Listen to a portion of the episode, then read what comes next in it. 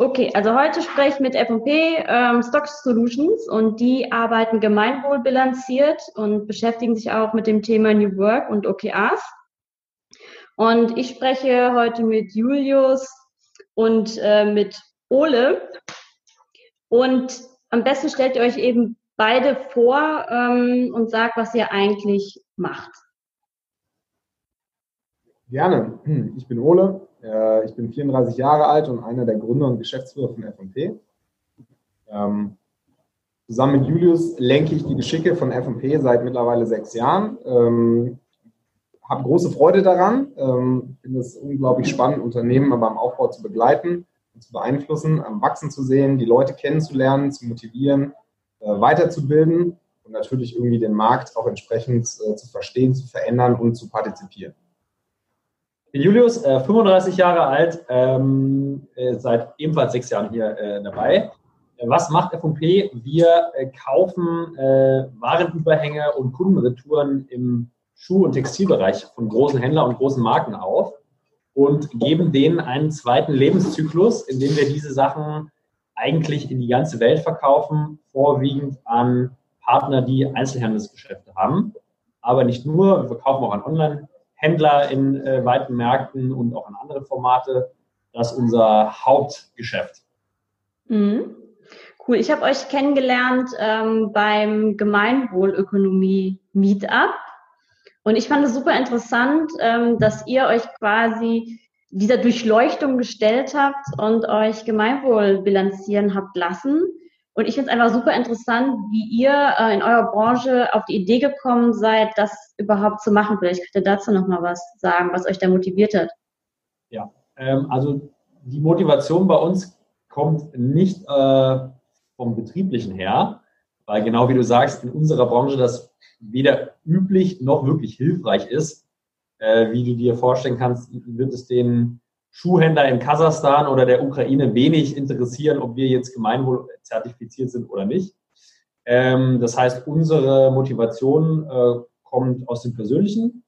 Äh, Ole und ich haben uns im Rahmen der letzten Bundestagswahl ähm, damit beschäftigt, wen wir wählen wollen, haben den Valomat gemacht, sind dann zur äh, DIP gekommen, zur Demokratie in Bewegung, waren da zum Infoabend hat uns nicht gänzlich zugesagt, aber ähm, es gab so ein paar Impulse, wie man sozusagen das aktuelle Wirtschaftsmodell vielleicht nicht nur an Profit und Gewinn ausrichten kann, sondern auch ein paar andere Dimensionen, äh, wie seine Mitarbeiter und ökologische Nachhaltigkeit äh, in seinen Unternehmensalltag integrieren kann. Und da sind wir auf die Gemeinwohlökonomie aufmerksam geworden, haben uns damit ein bisschen intensiver beschäftigt, haben äh, ein Buch gelesen, YouTube-Videos geschaut, waren da beim Infoabend und uns danach entschieden, sozusagen uns der Bilanzierung zu stellen und äh, die Gemeinwohlbilanz äh, hier bei uns einzuführen. Mhm. Wie war denn der Prozess für euch, euch bilanzieren zu lassen? Wie ist das abgelaufen? Spannend. Also ähm, das war eine Peer Group Bilanzierung. Das bedeutet, wir hatten mehrere Sessions, ganztägige Workshops mit anderen Unternehmern ähm, die aus ganz unterschiedlichen Branchen kamen. Ähm, auch spannende Industrien zum Teil, mit denen wir gar nichts am Hut hatten. Das reichte vom Handwerksbetrieb über ein Reinigungsunternehmen, über ähm, eine Event, äh, ein Event, sehr große Eventveranstaltungslokalität. ja, und es waren eigentlich für, für mich sehr erleuchtender Austausch. Ähm, man ist sozusagen die unterschiedlichen Kategorien, Cluster durchgegangen, hat versucht, das zu übertragen und auch ein bisschen im Dialog mit einem Mediator, aber auch mit den anderen Unternehmern zu sehen, inwieweit ist das anwendbar auf einen, wie kann man was daraus ziehen. Ähm, ja, für mich war, glaube ich, das, das eigentlich Spannendste an dem Prozess, tatsächlich äh, den Status quo in manchen Sachen zu hinterfragen und sich überhaupt ein Bild zu machen. Wie viel Papier verwenden wir denn überhaupt beim Drucken? Beispielsweise, blödes Beispiel, aber äh, das sind so einfache Sachen, wo es anfängt, bis hin zu, okay, äh, tangieren wir mit unseren Operations irgendwie tatsächlich unsere Nachbarn äh, durch Krach und äh, Umweltbelastung, ähm, was nicht so ist. Aber ich finde das spannend, sich darüber Gedanken zu machen. Das äh, also war für mich sehr beleuchtend eigentlich. Und hat das bei euch dann intern auch ähm, was angestoßen oder was habt ihr seitdem verändert? Also wir haben äh, viele Sachen angestoßen und, und, und auch angegangen. Natürlich immer in dem Maße, wie das auch ökonomisch und finanziell möglich ist, muss man auch sagen. Ähm, also ich glaube, die erste Veränderung ist, dass das Thema in der Kommunikation und im, äh, im Umgang mit den Mitarbeitern überhaupt mal präsent wurde ja, und sozusagen auch dadurch geteilt wurde und Leute einfach selber anfangen, über verschiedene Prozesse und Ressourcenverwendung und so zunehmend Gedanken zu machen. Ähm, und äh, ganz konkret, ähm, sage ich mal, kommen aus dieser Bilanzierung dann ein Maßnahmenpaket von 50 bis 60 unterschiedlichsten Sachen heraus, die man für sich selber feststellt, äh, man könnte sie umsetzen. Das fängt ganz plakativ an von, äh, was für Getränke verwenden wir hier, ja, also was für ein, für ein Beispiel, bis hin, wie hoch ist denn eigentlich die Spreizung der Gehälter zwischen Geschäftsführung zum, äh, zum vielleicht Lagermitarbeiter, der, ähm, der jetzt, sag ich mal, eher im unteren Lohnniveau ist. Ist es gerecht? Empfinden das die Leute als gerecht? Ähm, ist es transparent? Also das heißt, man hat wirklich ein Potpourri an, an Maßnahmen, ähm, über die man anfängt nachzudenken, äh, wo man Verbesserungen anstößt und auch sozusagen mehr Transparenz einfach schafft gegenüber den Mitarbeitern, aber auch gegenüber externen Stakeholdern. Mhm. Ähm, ich habe gesehen, dass bei der Gemeinwohlbilanz auch das Thema ähm, Umgang mit Mitarbeitern äh, im Fokus steht. Und das ist dann ja wieder eng verknüpft mit, der, mit dem ganzen New Work-Gedanken. Ähm, könnt ihr mir vielleicht nochmal erzählen, was, was dabei rausgekommen ist und welche Maßnahmen ihr da abgeleitet habt?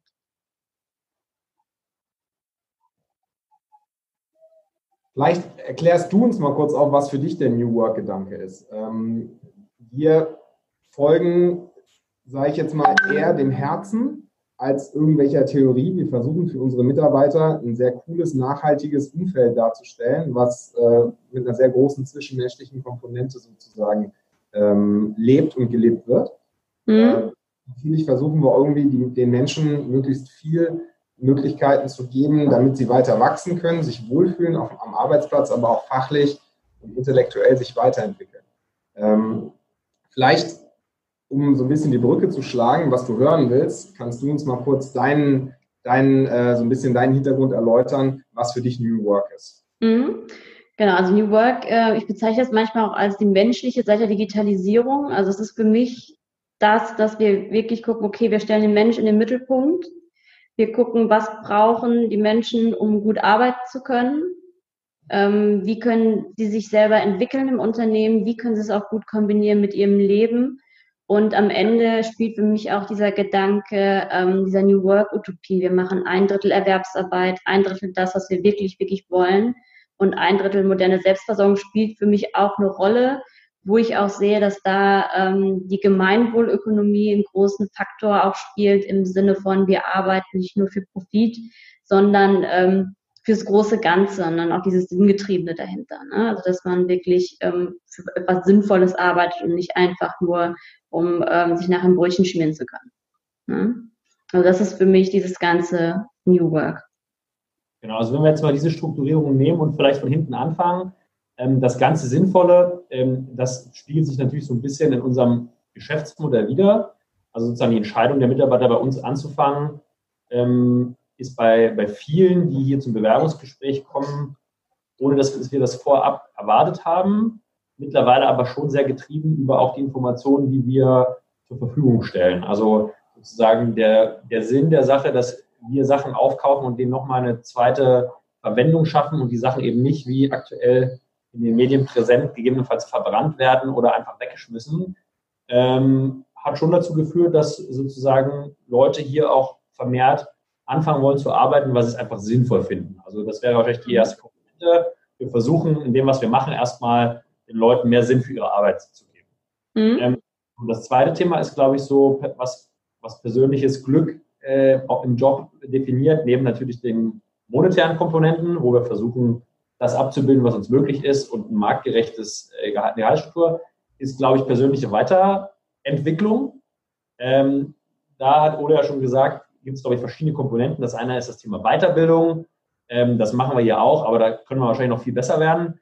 Ähm, wir glauben aber fest daran, dass Weiterbildung und Weiterentwicklung eigentlich viel durch Coaching kommt und äh, sehr, sehr kurze Kommunikationswege und einen kontinuierlichen Austausch. Also wir sind absolute Gegner von einem Feedbackgespräch pro Jahr, sondern wir sagen den Leuten immer, wenn ihr ein Thema habt, äh, über das ihr sprechen wollt, wo ihr unseren Rat haben wollt oder einfach euer, euren Lösungsvorschlag diskutieren, dann haben wir hier eine Open Desk Politik. Wir sitzen alle im gleichen Raum. Wir haben ein Großraumbüro. Und solange wir nicht so eine rote Fahne oben haben, weil wir wirklich selber im Denkprozess sind, dürfen die Leute zu uns kommen und uns ansprechen. Und das geben wir natürlich auch unseren Heads und Teamleitern weiter, dass diese Kultur hier ähm, gelebt wird. Das dritte Thema, was du meintest, ist wahrscheinlich Flexibilität am Arbeitsplatz. Ähm, das versuchen wir zu leben, haben da aber auch gewisse Beschränkungen, die wir für sinnvoll halten. Also wenn jemand einen Tag Homeoffice machen möchte, weil der Heizungsmonteur kommt, weil er gerade seine Kinder hat äh, und so weiter und so fort, dann stimmen wir dem on, on demand, also auf Nachfrage in 90 Prozent der Fälle zu. Also diese Flexibilität haben wir, sind aber auch jetzt nicht die größten Freunde von einer regelmäßigen äh, Homeoffice-Kultur zum Beispiel. Warum? Weil uns äh, der Teamgedanke und die Integration hier sehr wichtig ist und weil auch äh, wir gemerkt haben, dass sozusagen Kommunikation dadurch nicht vereinfacht, sondern eher erschwert wird. Mhm. Und mal als ein Beispiel, also wir versuchen eigentlich bei allen Flexibilitätsdimensionen immer abzuwägen und es auszuprobieren und dann aber auch für uns auch festzulegen, okay, wie weit schieben wir den Regler nach links oder nach rechts? Äh, was ist vertretbar? Was können wir auch sozusagen machen, ohne dass es unser Geschäft schädigt?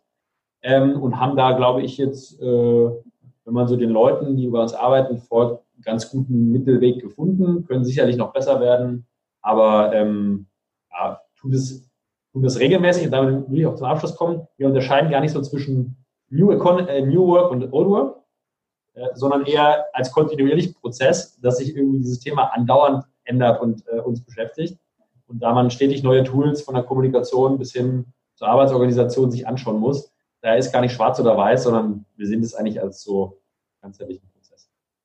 Also, dass ihr quasi immer wieder guckt, was passt gerade zu euch, ihr probiert was aus, ihr guckt, wo muss man vielleicht nachjustieren. Also diesen kontinuierlichen Verbesserungsprozess, immer am Laufen zu halten mit den Reflexionsschleifen, was braucht es gerade für uns. Mhm. Ähm, Mitarbeiter natürlich, ne? Also mhm. wird an uns angetragen, dann gucken wir uns das an, ähm, sagen ja, sagen nein, probieren das aus. Also vieles kommt auch einfach aus den Teams. Mhm. Das finde ich auch ganz interessant. Äh, in der Gemeinwohlbilanz ist ja auch ein Thema ähm, Mitbestimmung äh, von den, von den äh, Mitarbeiterinnen und da ähm, habe ich gesehen, dass ihr, ich bin mir nicht ganz sicher, ob ihr daraufhin die OKRs einführen wolltet oder eingeführt habt oder ob schon vorher da war. Und da wollte ich nochmal drauf zu sprechen kommen, wie bezieht ihr ähm, eure Leute mit ein? Die OKRs hatten wir schon im Vorfeld. Ähm, mhm. War was, was wir uns kurz bevor wir uns angefangen haben, für die GBÖ zu interessieren, hatten wir uns das selber ähm, verordnet. Ähm, genau aus dem Grund. Wir wollten zweierlei erreichen. Zum einen wollten wir die, die Mitarbeiter mehr einbeziehen und waren auch interessiert daran, einen Rahmen zu schaffen, in dem das leicht und transparent möglich ist. Und zum Zweiten wollten wir ein strukturgebendes Tool implementieren, was jedem sozusagen die Vision und das gemeinsame große Ganze aufzeigt. Ähm, wir haben die OKRs implementiert, äh, nicht, sage ich jetzt mal, 100 Prozent nach Leitfaden, sondern haben so eine Art OKR F&P-Version geschaffen, ähm, die hier und da ein bisschen abweicht. Im Groben und Ganzen ist es aber ist der Grundgedanke natürlich derselbe. Ähm, wir haben mit unterschiedlichen, mit den ganzen Abteilungen, haben wir OKR-Sitzungen alle drei Monate, ähm, wo wir uns sozusagen spiegeln, was ist passiert im letzten halben Jahr, was wollen wir im nächsten halben Jahr erreichen, ähm, was wurde Quartal. erreicht, Quartal, genau, ähm, was wurde erreicht ähm, ja, und haben da eine offene Diskussion. Wiederum der Teamleiter nimmt das mit in sein Team, ähm, bespricht das dort mit seinem Team, sammelt Ideen, reflektiert auch ein bisschen, ähm, wie kommt das an. Äh, und das wiederum kommt dann im Nachfolgemeeting zu uns, wo wir das weiter mit besprechen und für den Fall auch die Mitarbeiter mit dazu nehmen, natürlich, wenn die da Ideen haben oder Anmerkungen und so weiter. Mhm. Und wie sind jetzt eure Erfahrungen damit? Also wie viele Runden habt ihr schon durch? Wir haben jetzt vier OKR-Runden durch, vier Quartale durch, sind jetzt sozusagen im fünften. Ähm, also generell ist die Erfahrung, glaube ich, positiv, aber auch durchmischt.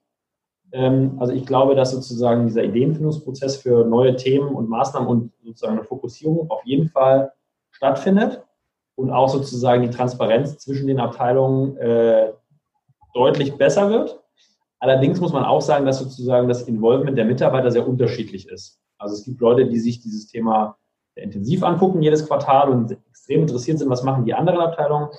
Äh, wir haben aber auch Leute, denen das völlig egal ist ähm, und die einfach sagen, ich fokussiere mich auf meinen Arbeitsbereich und ich bin happy, ich weiß, was ich heute mache, morgen machen muss und solange ich das Geld auf meinem Konto habe, äh, ist es mir egal, was die Buchhaltung treibt. Ja? Also daher, ich glaube, ein selten, sinnvolles Instrument, aber auch nicht der goldene Gral. Mhm. Mhm. Und was war die größte Herausforderung bei der Einführung und wie seid ihr damit umgegangen?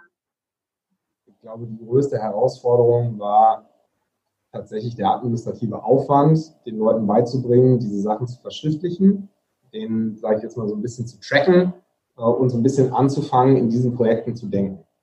Ähm, wir kommen aus einer wilden Startup-Zeit, äh, wo du immer mehr Themen auf dem Tisch hast, als du bearbeiten kannst ähm, und oft auch, sage ich jetzt mal, nach dem höchsten Druckpunkt heraus agierst, sodass die Priorisierung gemeinsam, wir nehmen jetzt nur diese Themen, die anderen schieben wir ins nächste Quartal, ähm, wahrscheinlich irgendwo eine Herausforderung war in der Umstellung, aber irgendwo auch ein Segen für, sage ich jetzt mal, ich glaube, das geistige Wohl von manchen hier. Mhm. Ähm, wenn ihr euch jetzt anguckt, wo, wo ihr jetzt steht, ähm, gibt es etwas, was ihr, wo, wo ihr noch an, an Grenzen stoßt oder wo ihr sagt, das wollen wir auf jeden Fall jetzt äh, im Rahmen der nächsten Bilanzierung anpacken? Also definitiv. Man, man stößt an verschiedenste Grenzen ähm, bei der GWÖ. Das eine ist, dass, wie vorhin kurz erwähnt, viele Maßnahmen und Umsetzungen verbunden sind erstmal mit monetär höheren Kosten. Die Idee der GWÖ sieht natürlich vor, dass das Long-Term irgendwie reguliert wird durch Anreize, durch höhere äh, Importzölle für andere, die schlechter arbeiten, durch steuerliche Anreize. Das Problem aktuell ist natürlich, dass diese ganzen Anreize oder Sanktionsmechanismen nicht bestehen. Äh, das heißt, viele Instrumente der GWÖ, äh, die man oder Maßnahmen, die man macht, sind erstmal teurer und ähm, das führt natürlich zu natürlichen Restriktionen. Also alles, was wir machen, muss auch irgendwie bezahlbar sein. Ähm, und daher muss man immer abwägen, ist es mir das wert, äh, will ich das machen. Ähm, ich glaube, das zweite Thema, was auch noch eine Grenze ist, ist natürlich der Zeitaspekt ähm, von allen. Ja, also äh, diese Initiativen, Informationssammlung, Umsetzung, das kostet alles Zeit. Und es muss genauso sozusagen in den regulären Business-Alltag irgendwie integriert werden. Das geht wahrscheinlich bei einem großen Konzern wie Audi oder äh, Volkswagen oder Bayer deutlich einfacher als bei einem kleinen oder mittelständischen Unternehmen. Mhm. Plus der dritte Punkt, wahrscheinlich die Vernetzung zwischen GWÖ-Unternehmen und die Impulse, die man da bekommen kann. Das wird zunehmend deutlich besser, aber da kann man wahrscheinlich auch noch viel optimieren und dann einfach viel lernen von Leuten, die schon viele Sachen richtig machen und die auch sagen, pass auf, macht so, spart ihr Zeit und Geld, ähm, haben wir schon gute Erfahrungen gemacht. Habt ihr schon gemerkt, dass, dass allein dieser Prozess, euch bilanzieren zu lassen, ähm, euch Vorteile bringt oder dass, dass ihr daraus was, was gewonnen habt, was ihr vielleicht sonst gar nicht erreicht hättet? Ja, ich glaube im Employer Branding definitiv. Also ähm, wir merken, dass das den Leuten zunehmend wichtiger wird, die auf der Suche nach einem neuen Job sind, nach einer neuen Herausforderung. Ähm, und es bringt mir, ich kann das nur von mir persönlich sprechen, es bringt mir was.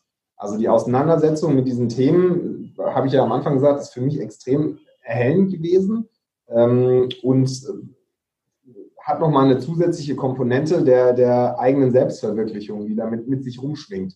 Mhm. Ähm, mir persönlich wichtig, ähm, Beiträge zu meinem Umfeld, zu, zur, zur Umwelt äh, zu leisten. Und ich bin in der glücklichen Position als Unternehmer, dass ich das zumindest ein Stück weit beeinflussen kann ähm, in, in, meinen vier Wänden hier sozusagen. Und äh, daher ist es für mich eine spannende Auseinandersetzung. Ich glaube, auf geschäft, geschäftlichem Level hat es uns wenig gebracht, abgesehen von sehr interessanten Kontakten äh, zu anderen Unternehmern, die ähnlich ticken wie wir.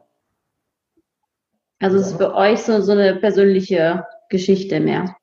Ja, also ist für uns, also schließe ich mich Ole an, auch für mich ist sehr getrieben aus einer persönlichen Perspektive, ähm, die auch super viel Spaß macht und Erkenntnisse bringt. Wo wir wirklich einen positiven Effekt sehen, den wir vorher nicht erwartet haben, ist wirklich beim Thema äh, Bewerber, die sich mit uns in Verbindung setzen und denen das Thema auch zunehmend wichtiger ist. Mhm. Wahrscheinlich hilft da so eine GWÖ-Bilanz äh, mehr als so ein bisschen CSR-PR-Talk, äh, weil man bei einer GWÖ-Bilanz schon die Hosen ganz schön runterlassen muss. Mhm. Äh, und kritisch ist, ähm, ich glaube, es ist glaubwürdiger und auch ehrlicher äh, einem selber gegenüber und auch den Bewerbern. Und ich glaube, es wird auch gewertschätzt von den Leuten, die sich für, für die das Thema wichtig ist. Mhm. Ich glaube, die, diese GWÖ-Bilanz hat einfach eine ganz so ähm, Glaubwürdigkeit nach außen. Diese ganzen CSR-Maßnahmen sind ja eher so, ja, so ein bisschen Greenwashing. Aber wenn man wirklich GWÖ macht, dann hat man ja schon das Gefühl, die meinen das tatsächlich ernst und da kann man ja auch wenig verstecken. Ist, ist korrekt. Also auch durch die sozusagen externe Auditierung nochmal mhm. ist da schon, also muss man seine Schwachstellen, die man hat, auch ganz ehrlich äh, sozusagen ähm, diskutieren und aufzeigen. Und das war auch echt spannend in dem Prozess. Mhm. Wie haben denn ähm, eure Mitarbeiterinnen darauf reagiert? dass ihr gesagt habt, wir wollen uns jetzt bilanzieren lassen? Also unterschiedlich. ähm, die, die Abteilung, die da so ein paar Daten bereitstellen mussten, die, wie viel Blatt Papier verbrauchen wir denn eigentlich, die waren eher genervt vom Aufwand. Ähm, es gab manche, die haben das sehr positiv aufgenommen, haben sich gefreut, haben gesagt, ja, das entspricht auch sehr meinem Mindset. Ähm, und es gab aber natürlich auch einen Teil, denen das in Pumpe war die, wir haben uns nicht mit dem, also das, das haben wir auch gemerkt in dem Prozess. Wir haben viele Unternehmen kennengelernt, die sich aus einem sehr nachhaltigen Fokus heraus überhaupt erst gegründet haben. Mhm. Äh, die natürlich damit auch eine andere, für die ist das, für die ist, ist, ist das nicht optional, sondern für die ist das eher ein Muss. Das passt in das gesamte Konzept, äh, ist für die eigentlich so nochmal der Schein, ja, wir machen das genau das äh, in die Richtung, wie es auch sein soll. Äh, für uns ist es anders. Für uns ist es ein Umschwenken. Wir haben uns nicht aus dem Grund heraus gegründet ähm, und sind umso motivierter jetzt, das so ein bisschen in diese Bahn lenken, zu lenken an, mit, mit Hilfe der Instrumente, die die GWÖ ja auch einmal in die Hand gibt. Mhm. Was würdet ihr denn Unternehmen raten, ähm, die jetzt vielleicht in ähnlichen Branchen unterwegs sind oder vielleicht in der Branche unterwegs sind, die jetzt auch nicht so mit der Nase aufs Gemeinwohl äh, gestoßen werden, wie sie das angehen können? Also ich glaube, Voraussetzung, das zu machen, ist erstmal ein persönliches Interesse. Ob das jetzt von der Geschäftsführung kommt oder von einem ganz normalen Mitarbeiter.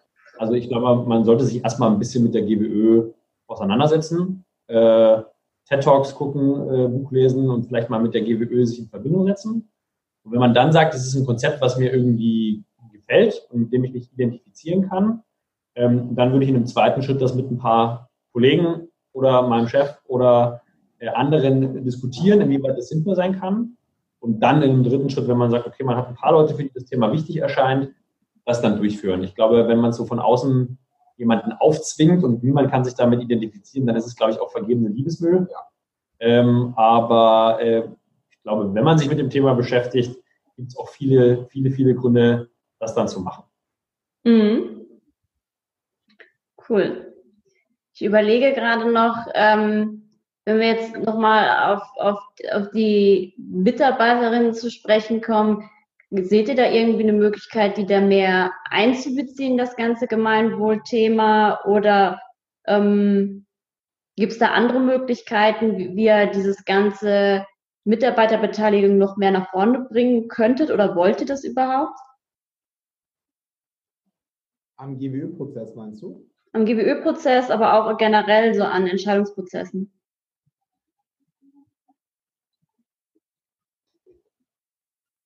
Also ich glaube, das muss man so ein bisschen differenzieren. Mhm.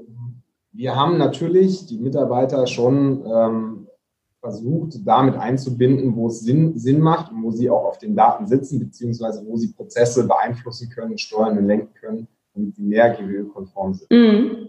Ähm, das, wie gesagt, stößt auf unterschiedliches Feedback. Ich glaube, in Summe ähm, findet es jeder gut und freut sich auch darüber, dass, dass wir die Orientierung haben. Ähm, mal mehr, mal weniger. Ähm, aber ich glaube, in Summe ist es ein positiver Grundtenor, der da vorherrscht, dem, dem Thema gegenüber.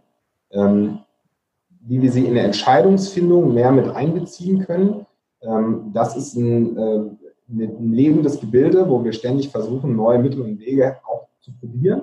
Mhm. Ähm, wir haben unterschiedliche Formate, wo wir mit den Leuten sprechen.